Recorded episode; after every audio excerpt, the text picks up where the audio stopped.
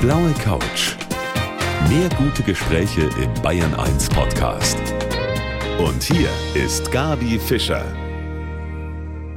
Ja, wer gerne Krimis sieht, der kennt auch meinen Gast hier heute Abend. Am kommenden Samstag ist er nämlich wieder als Kommissar zu sehen im ZDF in München Mord.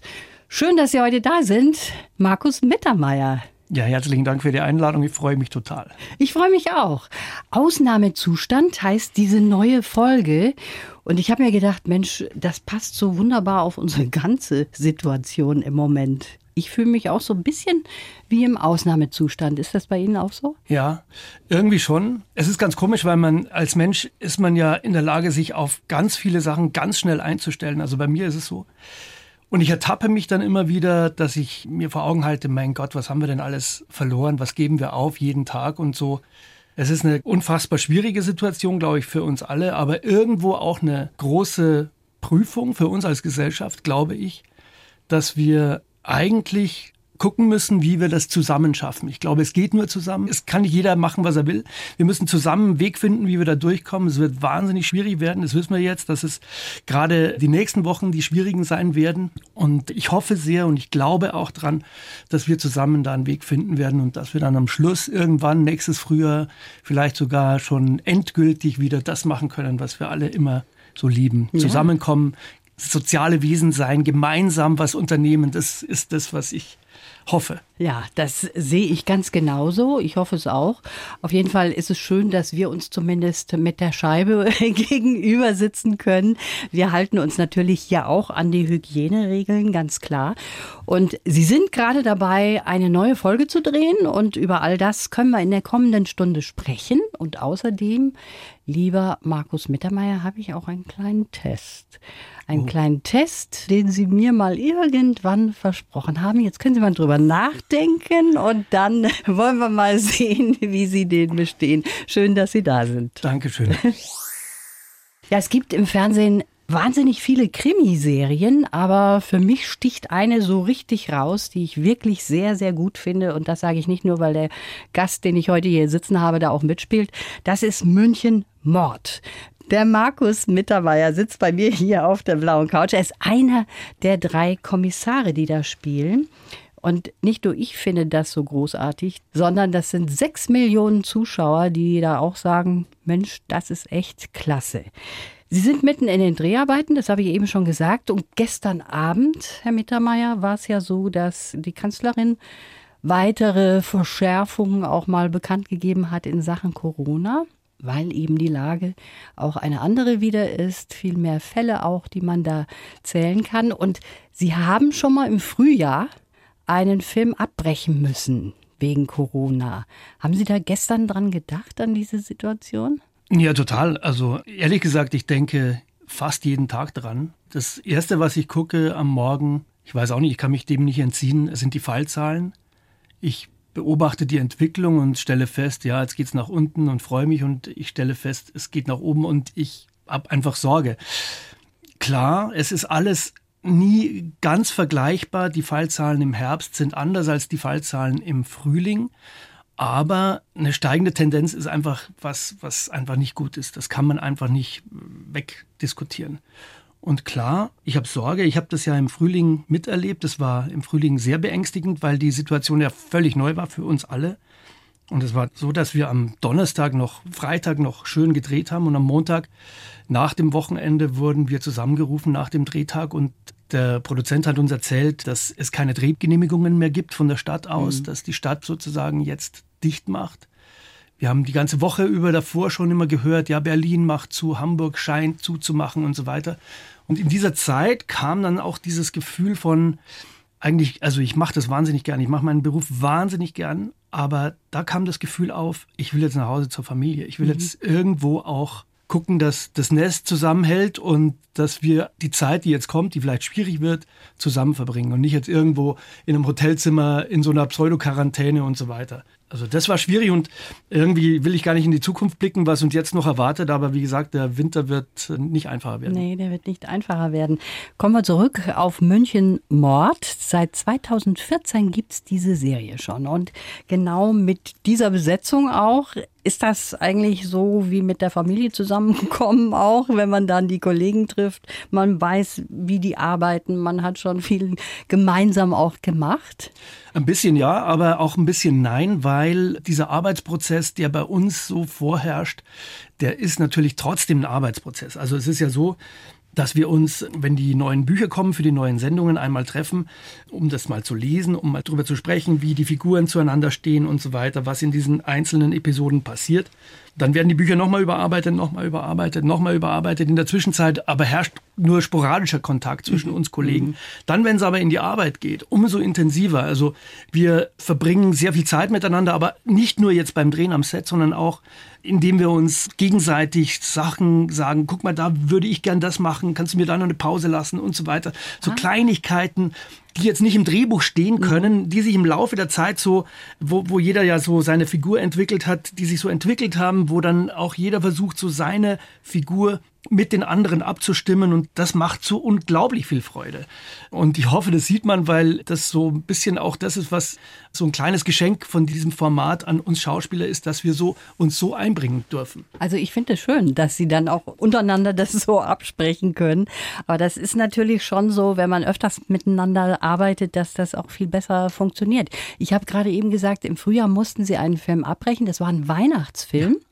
Und den haben Sie jetzt abgedreht im Sommer, ja. im Pelzmantel in genau. München genau. oder wie? Ja, ja, genau. Das war wirklich grotesk. Also nach dieser Unterbrechung, nach dem Lockdown, kam der Anruf vom Produzenten, wir dürfen wieder weiterdrehen unter besonderen Hygienemaßnahmen, die dann auch eingehalten wurden. Wir hatten den Film ja abgebrochen mitten im auslaufenden Winter, Ende Februar, Anfang März. Und dann wurde der Film quasi Ende Mai bei 25 Grad und Sonnenschein, wolkenlosem Himmel und Kurzhosenträgern überall in der Stadt wurde der Weihnachtsfilm fertig gemacht. Und wir konnten dann nur an Locations drehen, wo keine Grünpflanzen in der Nähe waren oder keine Blätter in der Stimmt. Nähe waren. Wir mussten dauernd mit Wollpullis und so weiter rumlaufen und Mützen auf dem Kopf. War schon eine groteske Situation, aber das ist eben Film. Also ich meine, Film ist ja, das machen wir ja jeden Tag, dass ja, wir ja, die Leute klar. im Prinzip, dass wir Sachen behaupten, die gar nicht so sind. Ne? Also der ist auf jeden Fall im Kasten und wird vor Weihnachten kommen. Der wird am 17. Dezember ausgestrahlt. Da, glaube ich, kann man sich auch drauf freuen. Der heißt Alle Nadeln an der Tanne. Und da werden wir mal ganz genau hinschauen, Herr Mittermeier, wie das je, so ist. Ich ahne Furchtbares. Sie sind geboren in Landshut und als Kind, da waren Sie sozusagen der Entertainer in Talar. Was das bedeutet, das sollen Sie uns gleich mal erklären. Pfarrer werden oder Schauspieler, das waren, glaube ich, zunächst einmal zwei Optionen, die für ihn im Raum standen, für meinen Gast heute, den Markus Mittermeier. Der Kirchgang, Herr Mittermeier, der war bei Ihnen gesetzt sonntags. Und danach gab es eine Vorstellung mit dem kleinen Markus als Pfarrer? Ja, also ich bin jetzt, würde ich nicht sagen streng katholisch, aber doch katholisch aufgewachsen. Also es war jetzt nicht nur der Weihnachtskirchgang, sondern es war wirklich jeden Sonntag sind wir zur Kirche gegangen mit der ganzen Familie war, glaube ich, sehr stark auch von meiner Oma noch beeinflusst, die uns da mitgenommen hat, meine Schwester und mich. Und das war für mich faszinierend. Das, wenn man heute in die Kirche geht, ist es ja oftmals so, dass es sehr leer ist, aber damals waren die Kirchen ja voll. Mhm. Also das muss man schon sagen, Mitte der 70er Jahre, als ich so in Landshut aufgewachsen bin, da ähm, waren die Kirchen voll und dann ging man nach Hause und manchmal kam die Verwandtschaft mit und so und man traf sich zum Kaffee trinken. Da habe ich dieses Faszinosum Gottesdienst in irgendeiner Form dann nochmal aufleben lassen. Ich weiß nur, ich habe mir dann ein Buch gekauft, wie so ein Gottesdienst abläuft. Ich habe das mir genau auf, ich habe mir gerne Notizen gemacht und habe genau geguckt, so jetzt wann, was müssen die machen, was muss ich machen und so weiter. Und dann habe ich so einen Gottesdienst zu Hause entworfen und war auch richtig streng, wenn die nicht das gemacht haben, was da zu erwarten war. Also es war eigentlich mehr der Regisseur als der Schauspieler. Verstehe. Oder fast so eine Mischung. Eine Mischung. Also da ist schon mal was losgegangen mit dem Markus Mittermeier. Wir schauen uns jetzt mal Ihren Lebenslauf an, den meine Redaktion für Sie geschrieben hat. Und wenn Sie den bitte vorlesen, Herr Mittermeier. Gut. Mein Name ist Markus Mittermeier und ich bin Schauspieler. Schon als Kind hatte ich diesen Berufswunsch, obwohl ich mir damals noch vorstellen konnte, auch als Pfarrer mein Publikum zu erfreuen. Und ich war unternehmungslustig, was damals für uns Kinder noch viel leichter möglich war als heute. Kurz dachte ich, mein Glück könnte im Regiefach liegen, aber ich bin froh, dass es die Schauspielerei geworden ist. So kann ich meine Kunst und meine Familie seit vielen Jahren gut unter einen Hut bringen. Ich spiele gern und gerne auch im Dialekt, weil der Kopf und Seele zusammenbringt. Meine niederbayerische Heimat ist fest in mir verankert, mein Leben ist rund.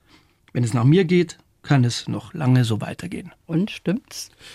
Jein. Und Jein. zwar deswegen, weil ich nicht daran glaube, dass das gut wäre, wenn es lange so weiterginge. Und zwar aus dem Grunde, ich bin jetzt nicht wahnsinnig erpicht drauf, dass es mir schlecht ginge oder schlechter ginge, aber ich glaube, man kann das Leben nicht zwingen, langweilig zu werden. Das Leben wird einen immer wieder überraschen. So ist es halt mal. Wir hätten letztes Jahr im Herbst, im November 2019 nicht gedacht, was uns 2020 mhm. alles erwartet.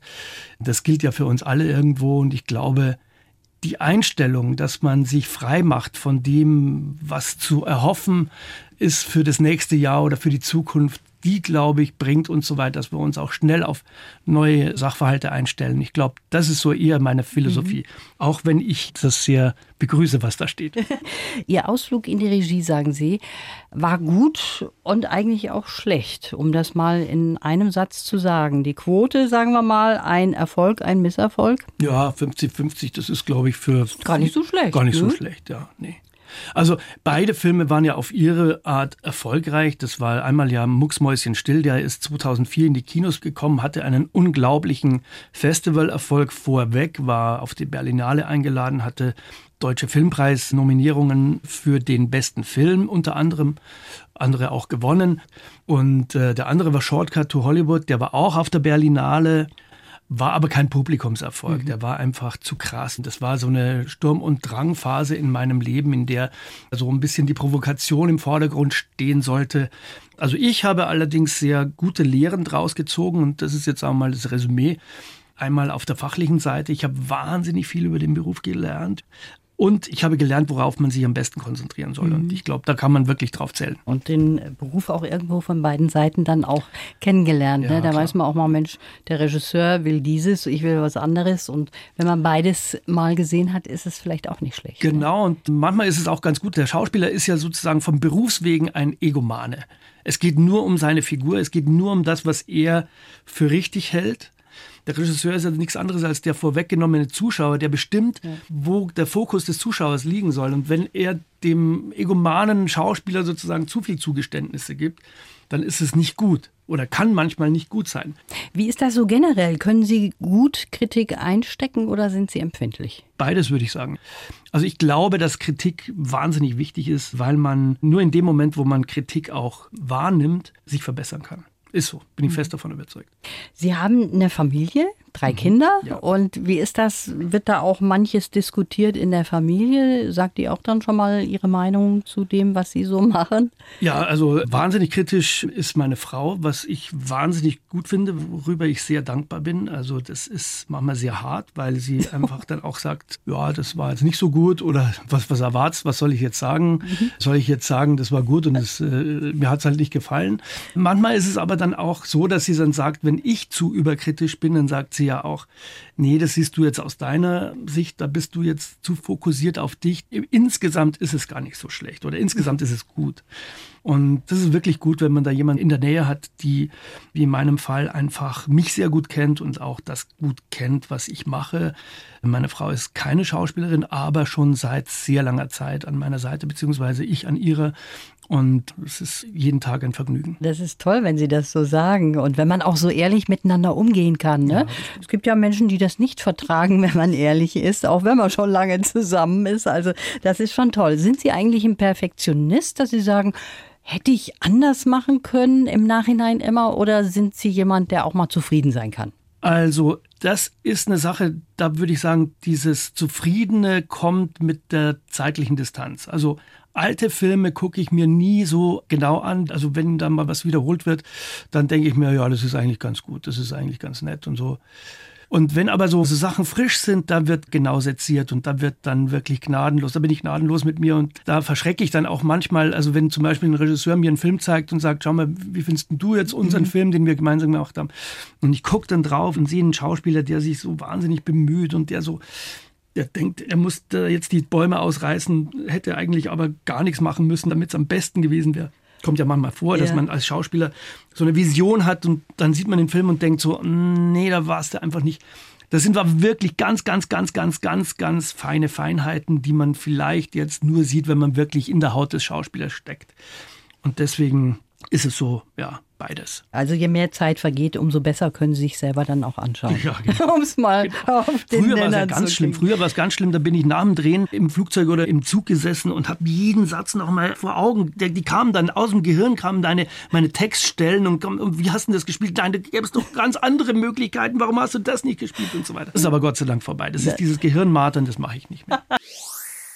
Der Markus Mittermeier sitzt bei mir hier auf der blauen Couch und Mittermeier ist ja so ein Name, ne? Den gibt's ja sehr häufig hier in Bayern und da gibt's auch ein paar Prominente. Ja. Und wer überhaupt was mit ihnen zu tun hat, das wollen wir mal gleich rausfinden. Ich habe gerade gesagt, Mittermeier, das ist so ein Name, den gibt's ganz häufig und das ist ganz lustig. In der Nähe von Ihnen auch geboren ist der Michael Mittermeier auch. Und da gibt's schon ab und zu mal Verwechslungen, oder? Verwechslungen ja. Komischerweise ist es so, dass viele Leute auseinanderhalten können, dass der eine Comedian ist und der andere Schauspieler. Aber mit den Namen, glaube ich, klappt es nicht so oft.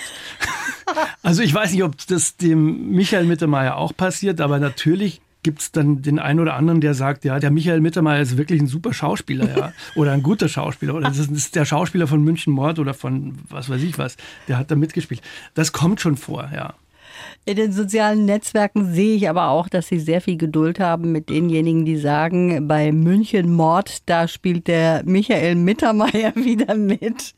Also Sie sind da sehr großmütig auch, ne? Also bei den sozialen Netzwerken wäre es fatal, wenn man sich jedes Mal seinem Affekt hinreißen ließe, weil gerade das ja diese Stimmung so wahnsinnig vergiftet. Das ist ja so schnell geschrieben und das muss man mit einbeziehen in solche Sachen. Also ich bin selber jemand, der tippt mal schnell was hin und wenn dann die Leute sagen, ja, was ist denn das? Warum kannst du, du bleib bei deinen Leisten, du bist ja Schauspieler, warum willst du dich jetzt in Sachen einmischen, die du gar nicht verstehst? Dann muss man halt cool bleiben. Man muss sagen, Leute, wir dürfen doch alle unsere Meinung äußern und jeder kann sagen, was er will. Und wenn der jetzt sagt, das ist der Michael Mittermeier, dann ist es halt Dann so. ist es halt so. Kennen Sie den eigentlich? Nein, leider nicht, habe ich noch nie kennengelernt. Ich äh, sehe ihn und bewundere ihn, aber ich äh, kenne ihn nicht. Sie haben im letzten Film mit Hannelore Elsner auch mitgespielt und darüber müssen Sie uns noch erzählen in Ja. der kommenden halben Stunde. Der Schauspieler Markus Mittermeier sitzt hier bei mir heute auf der blauen Couch und mir ist da so eine kleine Geschichte eingefallen, Herr Mittermeier, die offen ist zwischen uns. Oh, Wir verfolgen uns auf Twitter. Und da haben Sie mal geschrieben, Ihr Nachbar hat eine neue Säge. und ich habe Sie gefragt, wie klingt die? Was ist das für eine? Und Sie haben mir gegenüber dann behauptet, das habe ich schwarz auf weiß übrigens auf meinem Handy, Sie könnten alle Sägen dieser Welt nachmachen, würden sich das aber aufsparen für diese Sendung. ähm, okay. Okay. Das Also- müssen wir natürlich jetzt testen, das ist doch klar. Das war jetzt Also, eine tolle genau. Vorlage. Da muss ich aber sagen, es ist so, ich lebe auf dem Land in der Nähe von Regensburg, in einem, naja, wie sagt man, Vorstadt oder kleinen Dorf in der Nähe von Regensburg. Und wer das Dorfleben kennt, der weiß, dass das sehr ruhig ist. Außer es ist Samstag und alle sind zu Hause. Da, wo man eigentlich denkt, es ist am ruhigsten, da fängt das Leben am Dorf richtig an. Und es kommt manchmal vor, dass ich am Samstag meine Drehbücher raushole und sage, jetzt lege ich mich auf die Terrasse und blätter mal durch und versuche mal den Text, der ja manchmal auch kompliziert ist und die Geschichten so ein bisschen mir vorzustellen und zu lernen. Und dann dauert es, was weiß ich, es ist nachmittags nach dem Kaffee um 2 Uhr, geht es dann los. Höre ich schon, wie das Holz irgendwo geschichtet wird und so weiter. Und dann wirft er seine Säge an. Das ist ein riesengroßes Blatt. Und ich gehe jetzt mal ein bisschen weg vom Mikro. Und es ist dann so, es macht dann bis also dieses Sägeblatt richtig in Schwung kommt. Und dann nimmt er das Brett und das, äh, das Sägeblatt ist und dann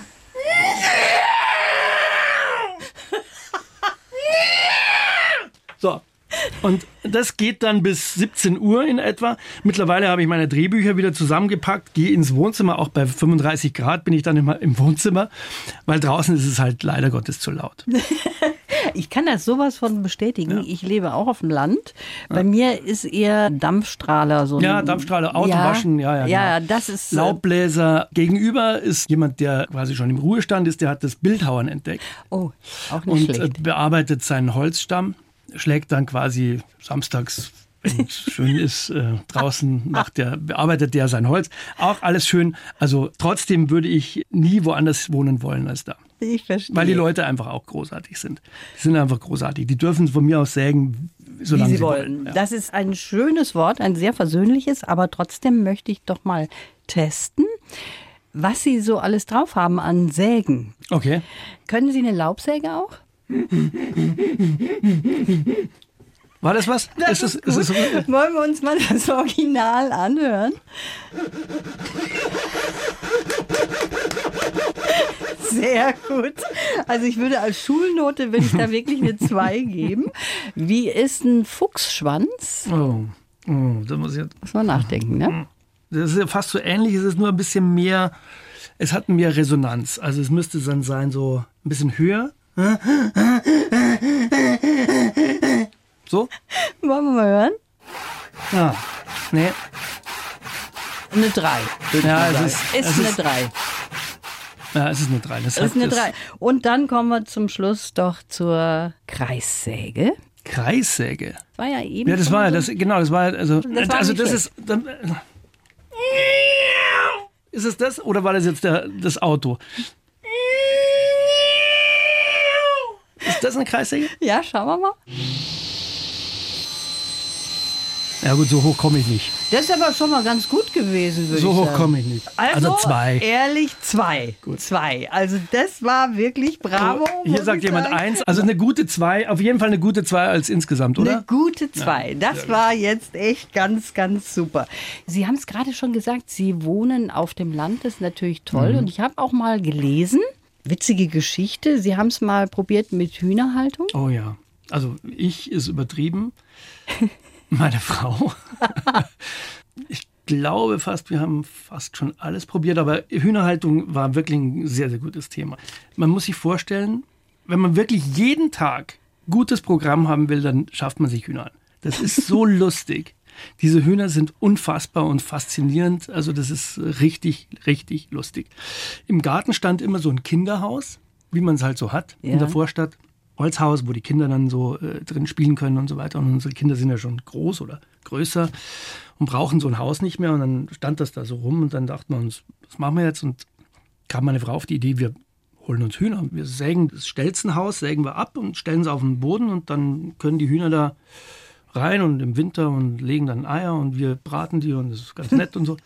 Haben wir uns fünf Hühner geholt, dann liefen die so rum und innerhalb von, ich glaube, zwei oder drei Wochen sah der Garten aus, als hätte eine Bombe eingeschlagen. Also es war unfassbar, wie diese fünf winzigen Tiere einen ganzen Garten umgraben konnten. Und dann sind wir hergegangen und haben dann so einen kleinen Teil des Gartens abgezäunt und da waren dann die Hühner drin und äh, ja und hatten ein gutes Leben, bis dann irgendwann mal ja, das natürliche Ende eintrat. Also wir haben die Hühner gepflegt und gehegt und so weiter und die Kinder hatten eine Freude dran. Wir hatten unsere Eier und auch eine Freude, weil, wie gesagt, wir sitzen auf der Terrasse und die laufen durch den Ding und fangen irgendwas. Das ist so lustig und dann, ja, war eine gute Episode, hat Spaß gemacht. Aber es ist jetzt kein Dauerexperiment geworden. Ja, das ist ja der Unterschied zwischen der Landwirtschaft und einem Privatmenschen. Der Landwirt benutzt es eben zum Broterwerb. Für uns war es eher eine Episode zur Unterhaltung. Ja, ja. Markus Mittermeier ist heute hier mein Gast und ich habe es eben schon angekündigt, es gibt da einen ganz besonderen Film, über den ich noch gerne mit ihm sprechen möchte hier auf der blauen Couch. Lang lebe die Königin. Das war der letzte Film mit der wunderbaren Hannelore Elsner, bei dem auch mein Gast heute hier auf der blauen Couch, der Markus Mittermeier, mit dabei war mitgespielt hat. Das waren schon ganz besondere Dreharbeiten, oder? Wussten Sie eigentlich über die Situation Bescheid? Also das war so, ich ähm, bekam das Drehbuch und es war wirklich eine wunderschöne Geschichte. Eine Geschichte von Mutter, Tochter. Viele werden es gesehen haben. Ich fasse es nochmal zusammen, weil es wirklich auch für die Geschichte wichtig ist zu wissen. Die Mutter verabschiedet sich aus dem Leben, aber ist immer einfach so ein bisschen auf Kriegsfuß mit der Tochter und am Ende gibt es eine Versöhnung. Ich war vorgeschlagen oder ich, äh, mir, man hat mir die, die Rolle angeboten eines Mannes, der zwischen quasi Mutter und Tochter steht, der mit der Mutter mal ein Verhältnis hatte, aber in die Tochter verschossen ist und so weiter.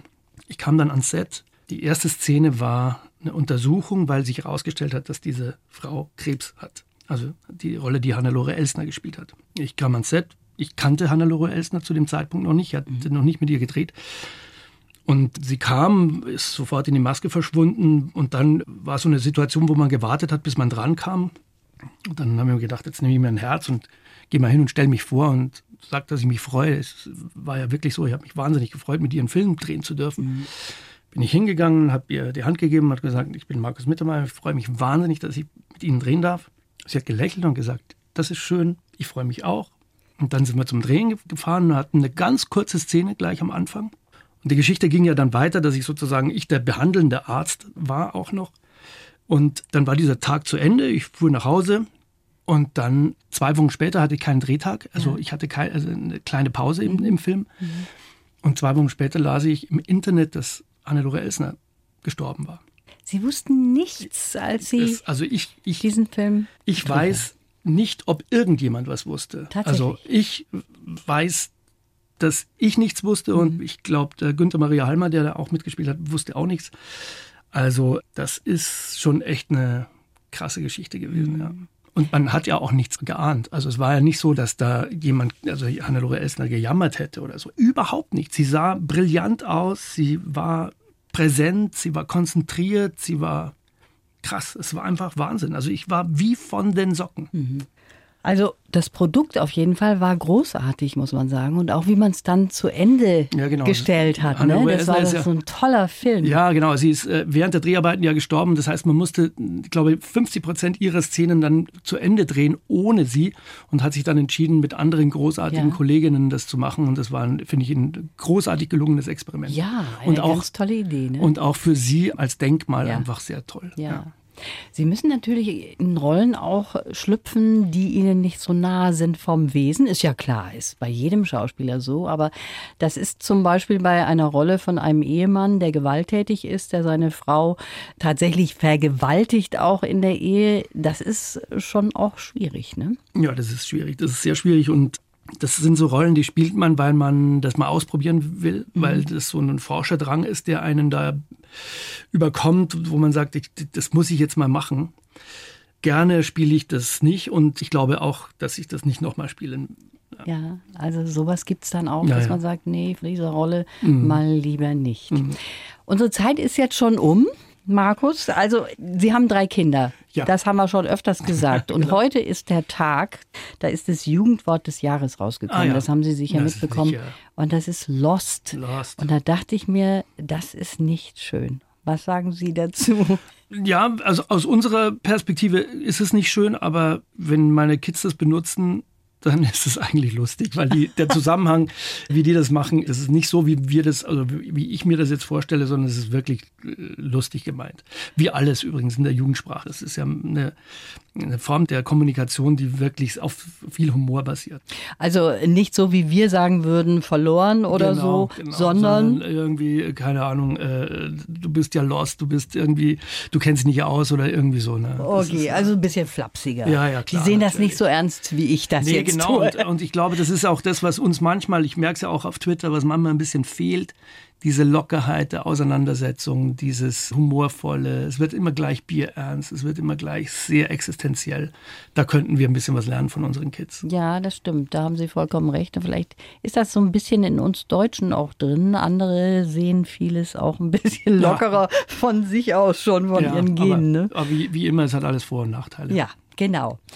Herr Mittermeier, das war sehr schön mit Ihnen, hat mich sehr gefreut. Mich auch total. Ihre Sägenummer hat mich überzeugt, kann ich dann nur sagen. Ich weiß nicht, ich weiß nicht. Ich glaube, ich sollte weniger behaupten. Also ich muss ein bisschen äh, an mir arbeiten. Nein, war ganz großartig. Ich wünsche Ihnen alles Gute. Ihnen auch alles Gute, Dankeschön. Die blaue Couch, der Bayern 1 Talk als Podcast, natürlich auch im Radio. Montag bis Donnerstag ab 19 Uhr.